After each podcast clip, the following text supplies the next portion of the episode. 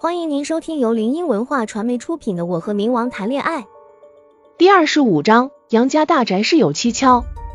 我越走越远，冥冥之中好像有一道声音一直在呼唤着我。待我醒来时，已经回到了阳间。我迷迷糊糊的看着床顶，耳边不断传来宫梅的声音，周围弥漫着刺鼻的消毒液的气息。我起身看着他清冷的容颜，嗓音嘶哑道：“我在呢。”房间内的格局很是豪华，看起来倒是像一间私人别墅内的私人房间。见我醒来，原本阴沉的面孔变得异常温柔。他一手将我揽入怀中，自责道：“爹，对不起。”他的这句对不起包含了太多，他欠他的也太多。我皱了皱眉，淡道：“对不起什么？你没有对不起我。”后来很久之后，我才知道他这句对不起包含了什么。我艰难的挪动着身子，鼻腔内一阵难受，好像是进了水，然后没有弄干净的那种感觉。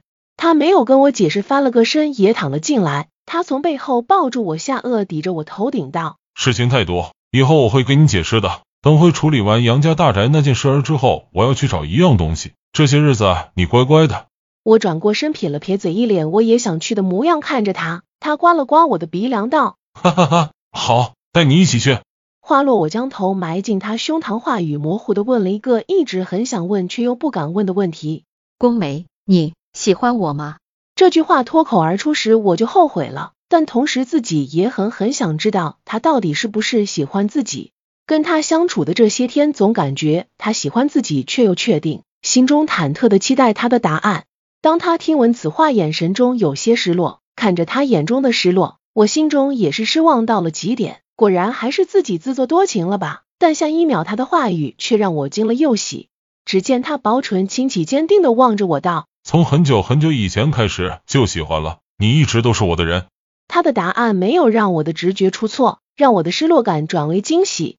看着他认真的模样，话语一字一顿从他口中所出，每一次的相望都是一见钟情，甜甜的滋味涌上心头。我埋在他胸膛，贪婪的嗅着他身上独有的气息。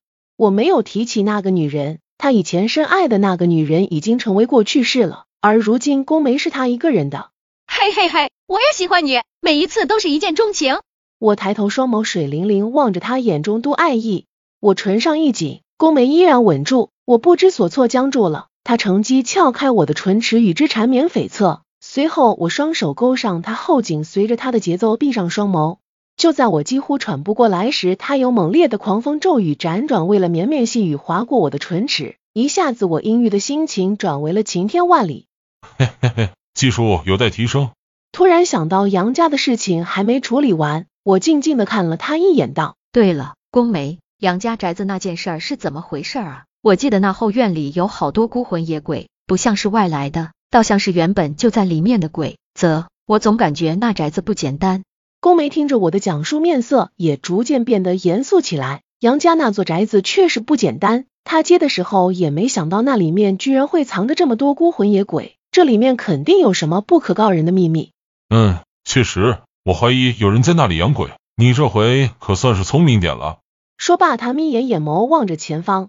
我疑惑不解的看着他，继续听他解析道：“你想啊，那座宅子为什么坐落在这么偏僻的地方？还有那后院中为何这么多亡魂？而据我所知，那是一座乱葬岗。然而正常的人怎么会买一座那样地方的房子呢？只有一种可能，他们在养鬼转运。”养鬼转运，这是一种禁术，因为养鬼转运之后，若是没处理好，必遭反噬，轻则妻离子散，重则人毁家亡。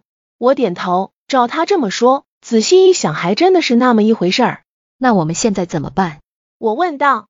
先弄清楚杨家的大宅是怎么回事，而且，嗯，也是，估计这会儿又免不了一场争斗了。沈浩轩坐在老头子对面，低垂着双眸，让人看不清他的思绪。他将手中的茶放下，轻笑道：“帮他也不是不可以，作为条件的交换，本王要他身边的那个女人。”而那老头不是别人，正是纸扎铺的老头。听闻他的话，那老头子有些为难，他不明白沈浩轩是怎么知道我是他的。如果这样一来，就有点难搞了。毕竟我是他主子的女人。他也拿不了主意，只好道了声告辞后便走了。沈浩轩望着老头子离去的背影，眯起了双眸。他并没有挽留或是换条件，因为他知道他还会再来的。玉香房中，苏白恼怒的将一沓文件怒摔在地上，道：“要你们有何用？一个人都找不到。众鬼被吓得身子一颤，畏畏缩缩都不敢说话。半晌，身穿着盔甲的男鬼拱手起禀道：“王上，臣以为应该去人间找找。我等再追捕他，此时他必定晓得，不会留在此处，不如去人间看看。”苏元刚到门口就听到了这让他震惊的消息，他的哥哥居然要杀他心上之人，全部人都知道了，就他一个被蒙在鼓里，可笑啊！亏他还是冥界公主，他得赶紧去告诉宫梅才行。想到这。他转身急匆匆向他殿中跑去，他太了解他的哥哥了，所以不能去求情。阴风萧瑟，树枝吱呀作响，整个冥界都好似被一场看不见的阴沉笼罩着。池塘中的莲花摇摇欲坠，偶尔几时会有些宫女提着灯笼行过。苏元穿过梨花雕刻的长廊，接着闯过假山。他站在门前前吻了一下自己凌乱的样子后，推开门道：“宫梅，我……”他话还未说完，只见房内只剩下了叶明的身影。见他进来，拱手恭敬道：“公主殿下，我主子已经回去了，他让我转达声谢谢你。他怎么没跟本宫说就走了？”叶明有些为难道：“嗯，这个属下也不知，属下先行告退。”他话落，整个人就消失在了房间内，就好似没来过似的。苏元看着空荡荡的房间，心中的失落感油然而生。听众朋友，本集已播讲完毕，喜欢的朋友记得挥挥你的小手，点点关注。欢迎大家订阅，下集精彩继续。